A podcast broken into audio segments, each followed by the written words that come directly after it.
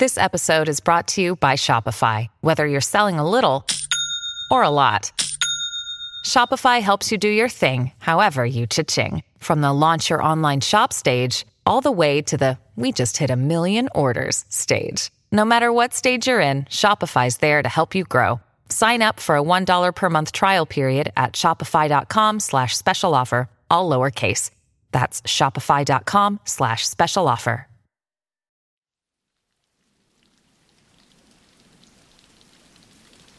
Hola de nuevo. ¿Cómo estás? Espero que muy bien. Me hace muy feliz poder acompañarte durante un rato si tú quieres para hablarte, bueno, ya has visto el título, de la procrastinación. Una palabra que se ha puesto muy de moda últimamente, pero que es tan antigua como incómoda de pronunciar. ¿Sabes lo que significa, verdad? Básicamente es deja para mañana lo que puedas hacer hoy, aunque con un matiz, en vez de hacer lo que tienes que hacer, ponte a hacer otra cosa.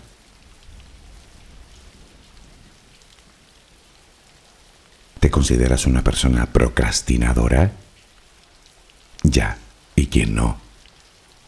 ¿Sabías que es un comportamiento natural en el ser humano?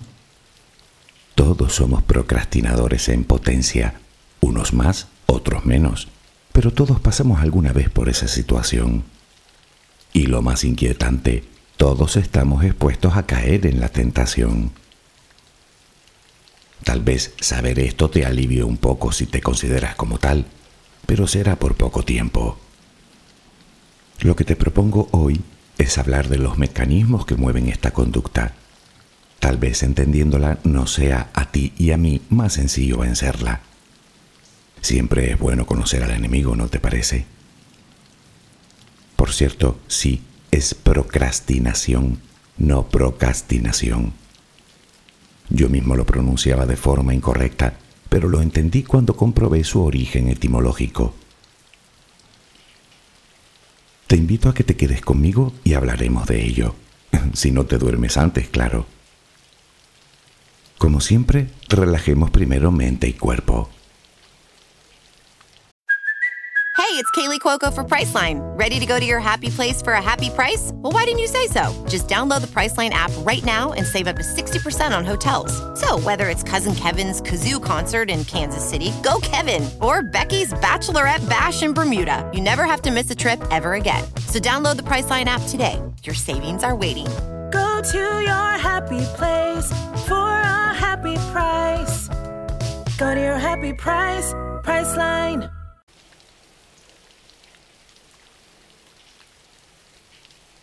Adquiere la posición que prefieras para dormir. Lo importante es que estés cómoda o cómodo. Puede que no encuentres esa posición ahora. En ese caso, ponte boca arriba, con las manos a los costados y las piernas ligeramente separadas. Relaja los párpados. Intenta que no haya tensión en ellos. Primero realizaremos dos o tres respiraciones profundas, tomando el aire por la nariz y soltándolo por la boca. Hincha los pulmones y vacíalos. Inspira y suéltalo.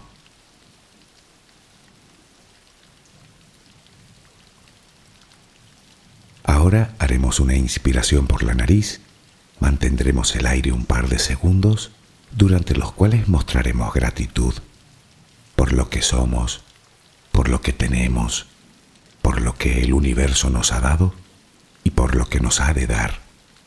Luego suelta el aire también por la nariz. Repítelo dos o tres veces más. Cada vez que exhalas, Notas cómo te vas vaciando de todo lo malo y negativo de tu vida y tu cuerpo se va relajando más y más. Inspira, retén el aire y suéltalo. Deja que salga todo lo que te contamina. Inspira y suéltalo. Sigue respirando tranquila y acompasadamente. Intenta hacer la respiración abdominal, dejando que sea el estómago lo que se balancee con cada respiración. Inspira y suelta, sin forzarlo. Inspira y suelta.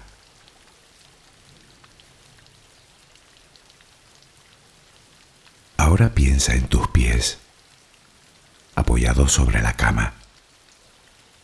Notas cómo se van relajando cada vez más. El pie derecho, el pie izquierdo. Ambos quedan totalmente relajados. Centra tu atención en las piernas, desde los tobillos hasta los muslos. Siente como todos los músculos se van relajando.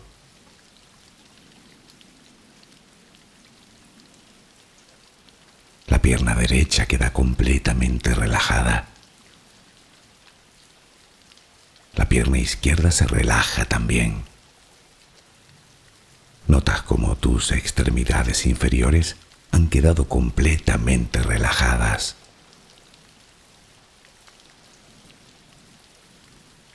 Toma conciencia de tu cadera.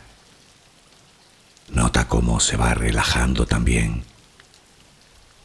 Se relajan los glúteos. Notas el peso de toda la zona.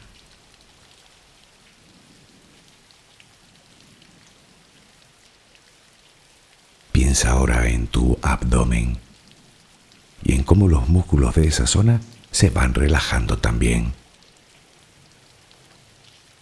Nota el alivio con cada exhalación.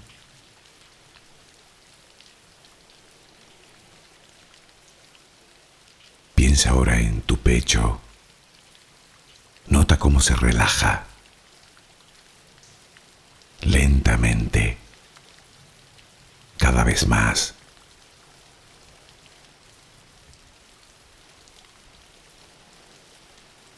Centra tu pensamiento ahora en tu espalda y en todos los músculos que la cubren, desde la cadera hasta el cuello.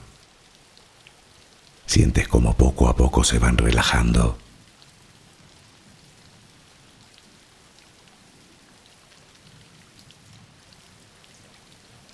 Percibes como los hombros también se relajan.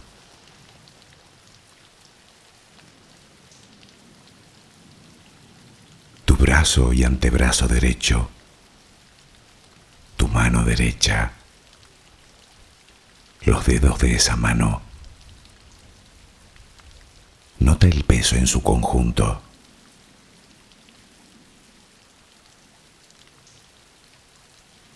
Tu y antebrazo izquierdo. Tu mano izquierda. Los dedos de esa mano. Nota el peso.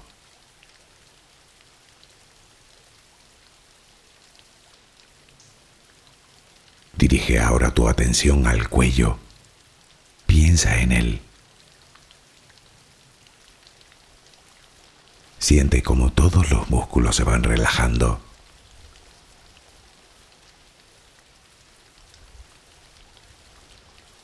Tu mandíbula. Tus mejillas. Tus párpados. Tu frente.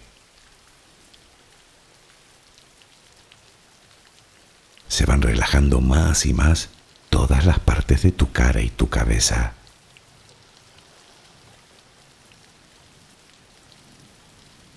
A cada instante sientes como tu cuerpo se va relajando más y más.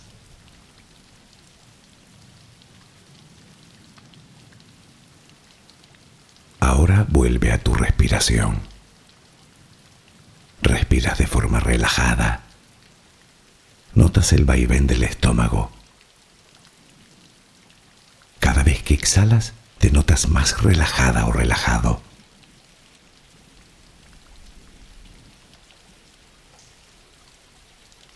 Ahora frente a ti aparece una luz.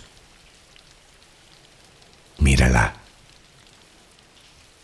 Está ahí. Es como si viniera de todos lados. Es una luz muy bella y tranquilizadora. Ella quiere llegar hasta ti y tú la dejas, porque sabes que esa luz es amor.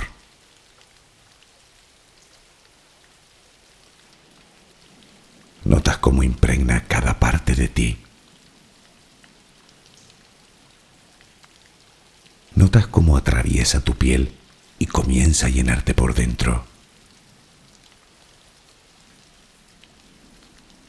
Sientes cómo te va llenando de paz, cómo te va llenando de tranquilidad, cómo te va llenando de amor.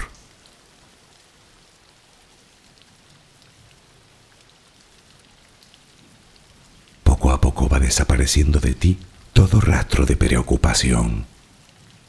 Poco a poco, cada rincón oscuro de tu cuerpo se va llenando de esa suave luz. Sientes cómo te va purificando por dentro y por fuera.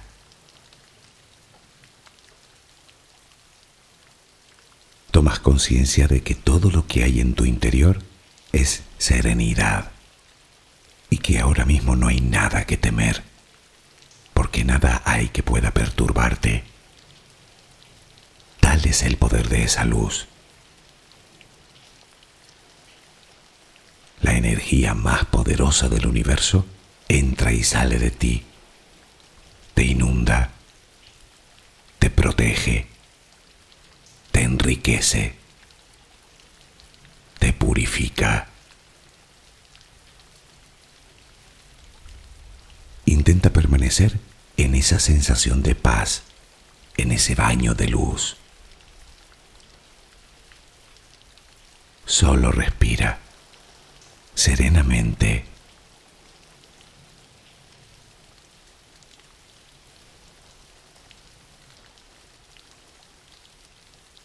Decía William James, uno de los considerados fundadores de la psicología moderna, que la procrastinación es un asesino de oportunidades y que nada es más agotador que la eterna resistencia de una tarea incompleta.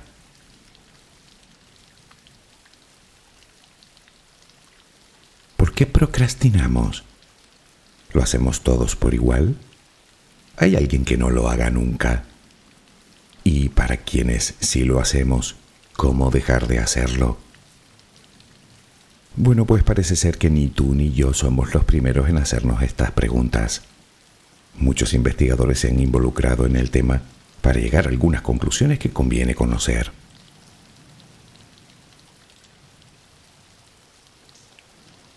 La palabra procrastinar significa, según el diccionario, diferir, aplazar nos viene heredada, como muchos otros vocablos, del latín, en unión de un pronombre pro, que significa hacia adelante en favor de, y de un adverbio, cras, que significa mañana. Vamos, que no hay duda de su significado y tampoco de su pronunciación. En definitiva, procrastinar significa aplazar tareas y responsabilidades que no nos gustan por otras que nos resultan más gratificantes pero que son mucho menos importantes o incluso del todo irrelevantes. Procrastinar no trae nada bueno.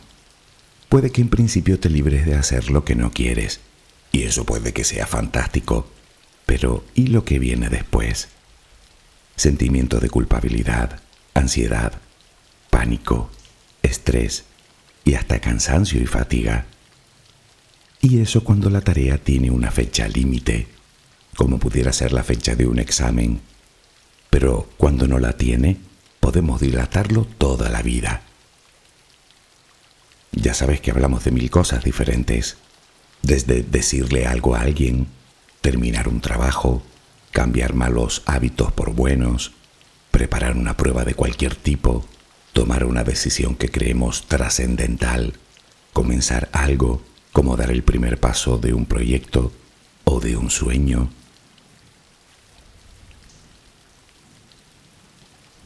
No obstante, antes de hablar siquiera de posibles remedios o recomendaciones para dejar de procrastinar, sería mejor entender bien el mecanismo de esta forma de proceder. Por cierto, ¿sabías que según algunos estudios, la genética también influye en esto? Parece ser que unos somos más proclives a procrastinar que otros. Resulta que algunas personas tienden a distraerse con más facilidad en determinadas cosas que les resultan más placenteras a corto plazo, por supuesto. Es decir, que sí, hay personas que tienden a hacerlo más que otras. Como curiosidad, los investigadores descubrieron una cierta correlación entre la impulsividad y la procrastinación. Contrario al sentido común, la gente que más aplaza sus tareas resulta que suele ser a la vez más impulsiva.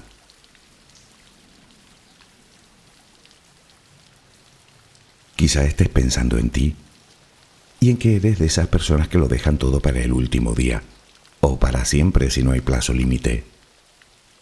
Bueno, pues déjame decirte dos cosas. Primero, no eres una de esas personas, eres tú, diferente al resto. Y lo segundo es que procrastinar tampoco es que sea patrimonio tuyo.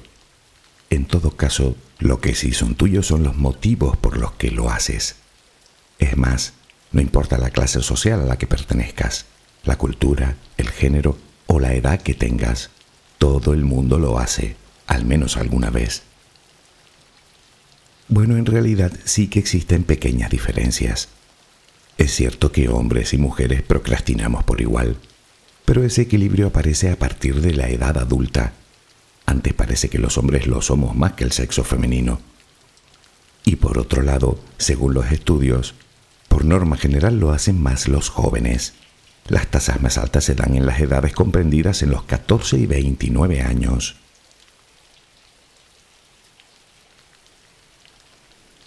Es parte de nuestra naturaleza. Y si lo miras con detenimiento es bastante lógico. Nuestros cerebros están programados para evitar, en la medida de lo posible, todo lo que nos desagrada, lo que nos aburre o causa dolor lo que nos frustra o lo que no le encontramos sentido. Hace poco hablábamos en otro audio de los hábitos. Si lo escuchaste recordarás que gran parte de nuestra vida y de nuestros quehaceres vienen determinados justo por lo contrario, por el placer y la recompensa. Por eso caer en la procrastinación tampoco es que sea tan difícil. Solo tenemos que abandonarnos a nuestros instintos ceder el control, por así decirlo. Verás cómo funciona.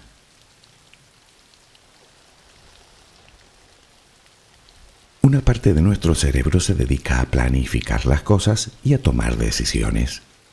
Esa parte se llama corteza prefrontal. Otra parte de él, el sistema límbico, es el centro del placer. Bueno, pues es como si ambas zonas se pusieran en lucha cada vez que nos disponemos a, elegir. La procrastinación es algo así como el triunfo de una zona sobre otra. El proceso ya lo conoces. Sabes que cada vez que hacemos algo que nos gusta, nuestro cuerpo libera pequeñas cantidades de dopamina, una hormona que nos hace sentir placer. Esto hace que cada vez sea más probable que repitamos la acción y la repetición también sabes que nos lleva a crear el hábito. De esta manera nos volvemos adictos a ese pequeño impulso de dopamina que aparece junto a la procrastinación. Y tanto es así que nos convertimos en procrastinadores crónicos.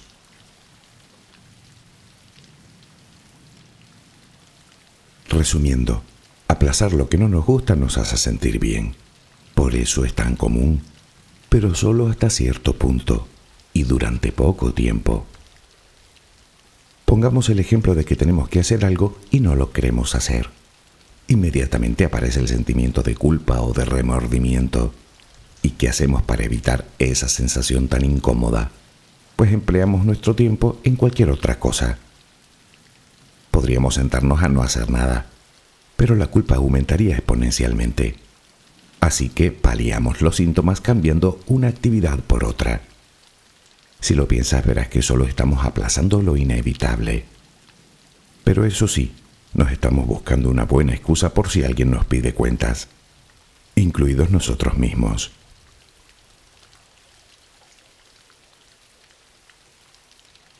Lo sorprendente es que, buscando precisamente el bienestar, parece ser que las personas que más procrastinan no son precisamente las más felices. Esta actitud genera un mayor estrés, ansiedad, fatiga, incluso depresión. Se relaciona con una menor satisfacción general. Por todo ello, se asocia con un trastorno del comportamiento en el cual la persona relaciona en su mente aquello que debe hacer con dolor, cambio, estrés, desagrado. No, no quiero decir que si lo haces es que tengas un trastorno pero al menos reconocerás conmigo que procrastinar no te beneficia en ningún aspecto. Por cierto, quizá te resulte revelador saber que también se observó en las investigaciones que no tener trabajo o no tener pareja aumenta nuestra tendencia a procrastinar.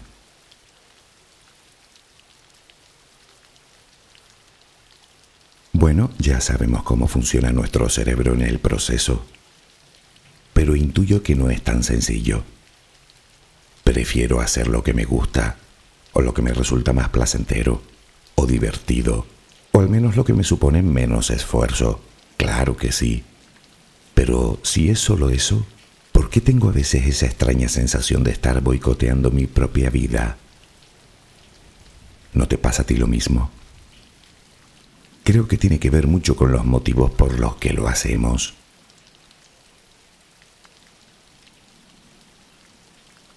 procrastinamos por multitud de razones y en general por todas a la vez. Aunque quizá debiera decir que procrastinamos por una concatenación de razones, todas ellas creadas en nuestra cabeza. Verás, se supone que un primer motivo es considerar esa labor como algo aburrida o confusa o desagradable. Vamos que no nos produce placer en absoluto. Y de eso nadie tiene la culpa. Te gusta lo que te gusta, punto. Sin embargo, pensar en ello negativamente no hace más que encender la mecha de la procrastinación. Nuestra cabeza comienza a tomar el control y comenzamos a predisponernos a ello. Nuestros pensamientos se disparan alimentando el sentimiento de desagrado. Magnificamos los inconvenientes y minimizamos los beneficios, si es que los vemos por algún lado. Vemos la tarea como algo descomunal, tanto si lo es como si no. Así que nos sentimos abrumados. Al final, lo que sucede es, como siempre, que nos anticipamos configurando en nuestra cabeza una perspectiva irreal de lo que vamos a hacer. Aparece la pereza, la impaciencia, nos sentimos saturados de responsabilidades. Total, mejor lo hago mañana.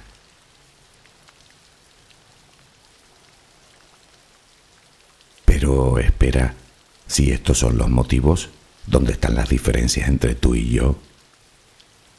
Bueno, reflexionemos. Antes hablábamos de situaciones que tienen un plazo determinado. Me explico. Puede que estudies el último día, que termines el trabajo el último día, que esperes al último día para presentar ese documento, que todo lo dejes para ese último momento, en el que te estresarás, Sentirás ansiedad, preocupación. En su momento sobreestimaste tus aptitudes y ahora te ves con el agua al cuello. Pudiste tener personas a tu alrededor que te insistían en que te pusieses a la tarea, pero seguro que no sirvió de nada.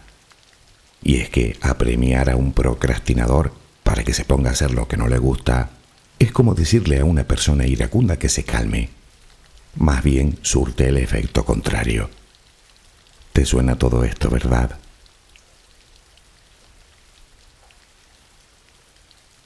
Pero, ¿y qué pasa con las cosas que no tienen fecha límite?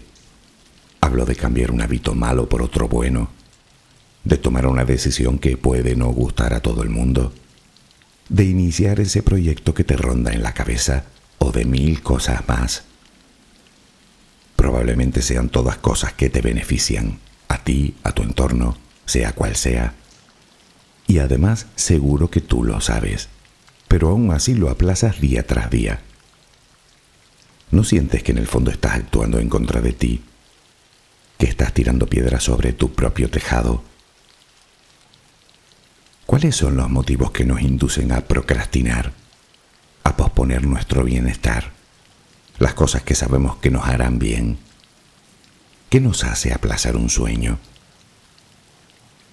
Bueno, pues en este caso es un viejo conocido nuestro, el miedo, sobre todo el miedo al fracaso, pero también el miedo al éxito, que vienen a ser las dos caras de la misma moneda. Es quizá el motivo más oculto de todos, más allá de todas las excusas que podamos inventarnos, más allá de la cortina de humo que supone el gusto o el desagrado. En el fondo, miedo, simplemente, otra vez. Eso es lo que nos diferencia. Hay tantos miedos como personas. El miedo atrae inseguridad, baja autoestima, falta de confianza, pesimismo. ¿Para qué hacer nada, verdad?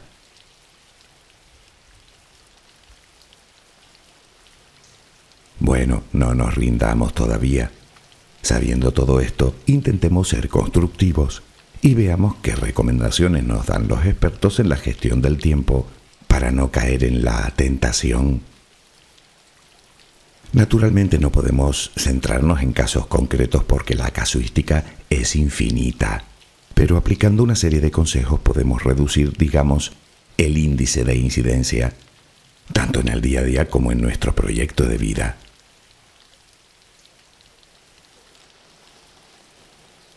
Lo primero de todo, deja de considerarte procrastinadora o procrastinador.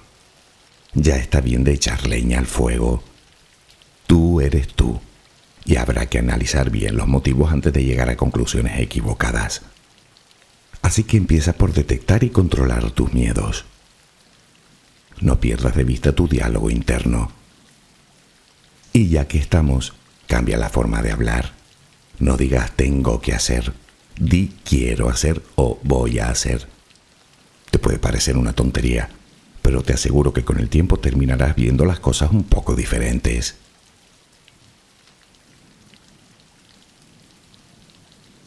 Lo segundo, y como norma general, si la tarea te lleva un máximo de dos o tres minutos, hazla ya. No la dejes. Quítatela de encima. Si quieres lo puedes llevar hasta incluso los diez minutos. Ponto el límite de tiempo. Aunque ya sabes que existen multitud de cosas que no llevan más de cinco. ¿Por qué aplazarlas? Sí, ya sé que no te apetece, pero ¿qué te hace pensar que te apetecerá después? Y déjame decirte otra cosa sobre esto. Lo que hagas, hazlo bien, por puro egoísmo, para no tener que hacerlo dos veces.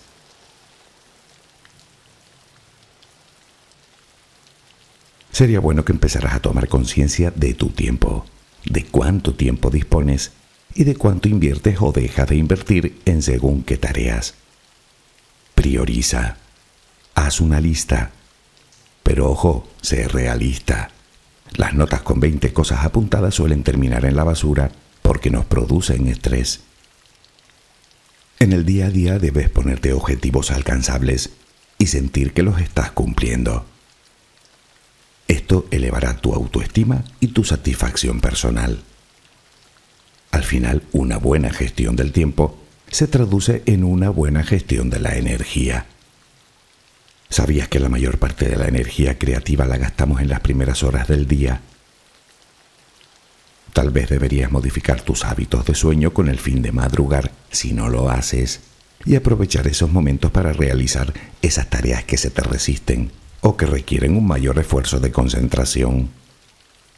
En fin, es una sugerencia.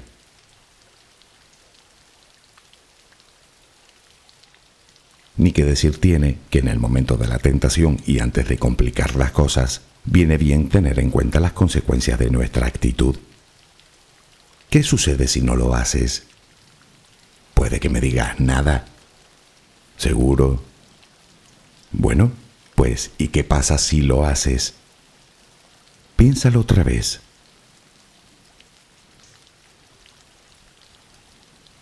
Muchas veces nos enfrentamos a tareas realmente grandes o dificultosas. Entonces las ganas de empezar disminuyen todavía más. Bueno, y es lógico si vemos la totalidad de la tarea. Es como querer escribir el Quijote en una tarde. No lo empezarás en la vida. Seguro que don Miguel de Cervantes no se lo planteó así. De hecho, nadie sabe con certeza cuánto tardó en escribirlo. Unos dicen que siete meses, otros que quince años, pero desde luego no fue en una tarde. Bueno, ¿y si haces lo que hizo él? Partes el trabajo en trozos más pequeños. Pongamos un ejemplo menos creativo, pero que ilustra muy bien la situación. Si tienes que estudiar 20 páginas de un libro y te examinas dentro de 10 días, ¿no será mejor estudiar dos páginas diarias que veinte en una noche. Sí, ya, ¿quién no sabe algo tan elemental? A donde voy yo es, vale, ya lo sabes, pero ¿realmente reflexiona sobre ello? Me explico. Ya te haces una idea de lo que ocurre si no lo haces, pero ¿has pensado seriamente en qué sucede si lo haces? Si haces lo que debes. Yo te lo diré reduces el estrés y la ansiedad, mejoras tu autoestima, mejoras tu satisfacción con la vida y contigo. Tienes esa sensación de haber cumplido con tu responsabilidad, la sensación del trabajo bien hecho, buenas calificaciones que se traduce a su vez en más satisfacción. Creo que son razones de sobra. Pero si además eres una persona un tanto insegura, tal vez recibas esos elogios que necesitas o percibas buenas caras a tu alrededor, sino cosas mejores. Aunque creo que solo con los beneficios que te produce a ti ya te puedes dar por bien servida o bien servido. Y lo puedes extrapolar a cualquier ámbito de nuestra vida. Todo eso sin contar que la repetición convierte la acción en un hábito y las rutinas hacen que cada vez nos cueste menos hacerlo. Por eso te pregunto de nuevo, ¿Realmente reflexiona sobre ello?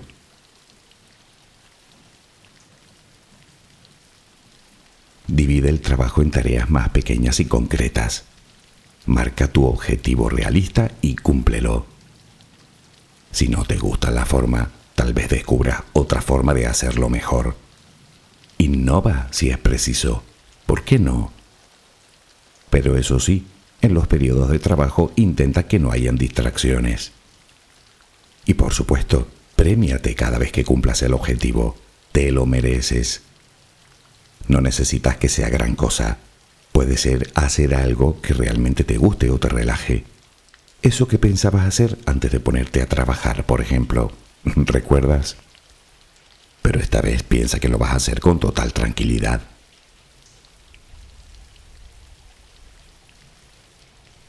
A veces eso que tenemos que hacer no tenemos que hacerlo en un lugar determinado. Quiero decir, siguiendo con el ejemplo de los estudios, ¿quién te dice que tienes que repasar esos apuntes en una mesa de escritorio? ¿Por qué no hacerlo en un lugar que te guste más? Un parque, la playa, el campo. Y de paso puedes hacer que alguien te acompañe e incluso que te ayude. Poner música de fondo o uno de los audios de José Carlos Carrasco. es broma. En serio, ¿por qué no intentar hacerlo divertido? Aunque claro, todo esto no te va a servir de nada si crees que ahora no es un buen momento. Ya, mejor mañana, ¿verdad?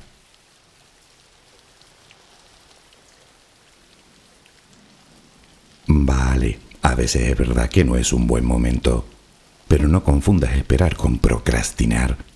Son conceptos muy diferentes. En cualquiera de los casos te engañas si crees que en esta vida las decisiones se toman solas. Algunas las tomarás conscientemente, por supuesto, pero el resto las tomas por omisión. Tú decides no hacer, aunque luego hagas otra cosa. Decides no llamar a esa persona que hace tanto tiempo que no ves. Decides no prestar atención a tus responsabilidades o a tus sueños Porque eres tú quien decide no tomar el tren que pasa por delante de ti. Porque eres tú quien decide que ahora no es un buen momento. Decides tú, amiga, amigo. Lo que pretendo decirte es que comiences a tomar conciencia de tus decisiones y que empieces a tomar las correctas, que al fin y a la postre son las mejores. Y de paso que empieces ya, sea lo que sea.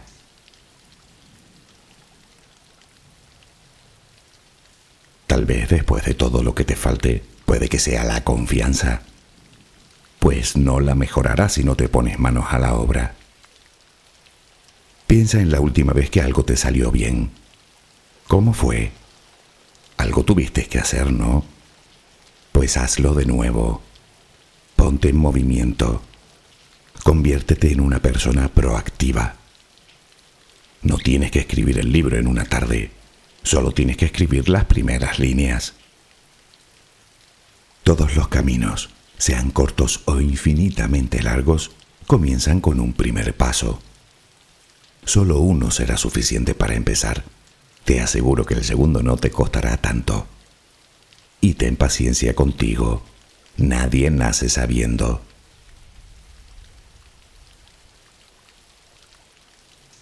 Buscando soluciones a la procrastinación y con el fin de agotar posibilidades, existe una recomendación que dan algunos y que es por cierto tremendamente sencilla. Cuando no quieras hacer algo, no hagas otra cosa. Quiero decir, no hagas nada. Siéntate, o no, pero no muevas ni un solo dedo por hacer nada más. Ojo que ver la televisión o ver tus mensajes en el celular es hacer algo. La procrastinación se basa en hacer algo que nos gusta más para no sentir remordimiento al no cumplir una obligación. Si te detienes, obviamente el sentimiento de culpabilidad aumentará y terminarás por ponerte a la tarea. Yo nunca he probado esta técnica, pero dedujo que viene muy bien para los casos extremos. Bueno, tal vez ni para esos.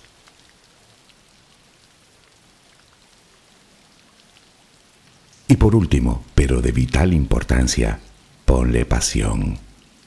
Aprendemos mejor si ponemos pasión.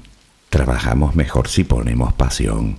Vivimos mejor si le ponemos pasión a la vida, a las cosas que hacemos, a nuestras relaciones. Ningún sueño se ha cumplido si quien lo sueña no le ha puesto pasión.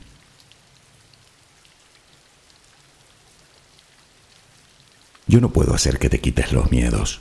Eso es algo con lo que tienes que trabajar tú. Yo solo puedo ayudarte a reflexionar para que seas tú, una vez más, quien tome la decisión. Puede que continúes con esa actitud, que me digas incluso que puedes vivir con esos sentimientos de culpa, remordimiento, ansiedad, que como estás te va bien. Ya, y te has parado a pensar que podrías estar infinitamente mejor con que solo le pusieras un poco de ganas.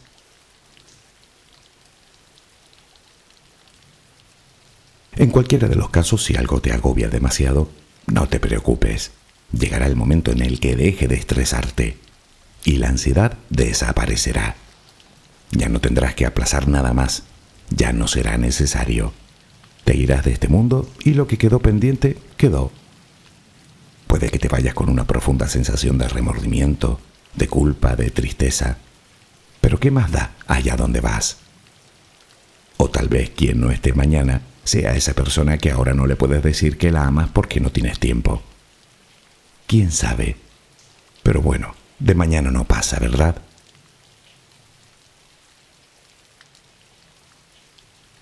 Me he puesto algo melodramático para intentar manipularte un poquito. No quiero ponerte triste, pero convendrás conmigo en que la vida sí que tiene una fecha límite, que ojalá sea muy lejana, vale, pero una fecha que nadie conoce. Piénsalo, por favor. No te estoy pidiendo que te centres en la muerte, te pido que te centres en la vida, que es lo más valioso que tienes ahora mismo entre tus manos. Nos conviene a todos recordar de vez en cuando que no tenemos nada bajo nuestro control, salvo nosotros mismos. Somos nosotros los que elegimos qué hacer con nuestro tiempo. Y que no te quepa duda de que lo que siembras hoy es lo que recogerás mañana. A veces nos sumimos en la tristeza y la desesperanza sin comprender que en nuestra voluntad está ese primer paso que nos puede sacar de donde estamos.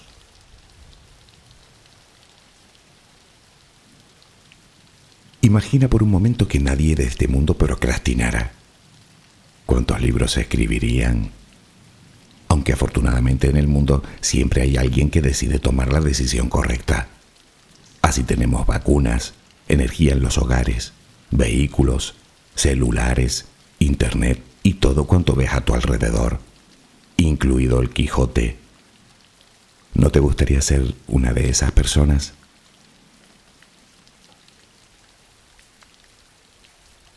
Si me permites y para terminar me gustaría contarte las dos conclusiones a las que yo mismo he llegado cuando llegamos al final del audio de hoy. La primera es que no debemos aplazar nada en esta vida, simplemente porque quizá mañana sea demasiado tarde. Pero desde un punto de vista práctico, porque esa actitud va siempre en detrimento de nosotros mismos. ¿Y qué queremos para nosotros? Cosas buenas, deduzco. Pues que sepas que en tu mano está conseguir muchas de ellas con que solo des ese primer paso. Y la segunda conclusión, y esta sí que me la he grabado a fuego, es que no voy a repetir la palabra procrastinar en mucho tiempo. Espero que mañana tengas una maravillosa jornada. Que descanses. Buenas noches.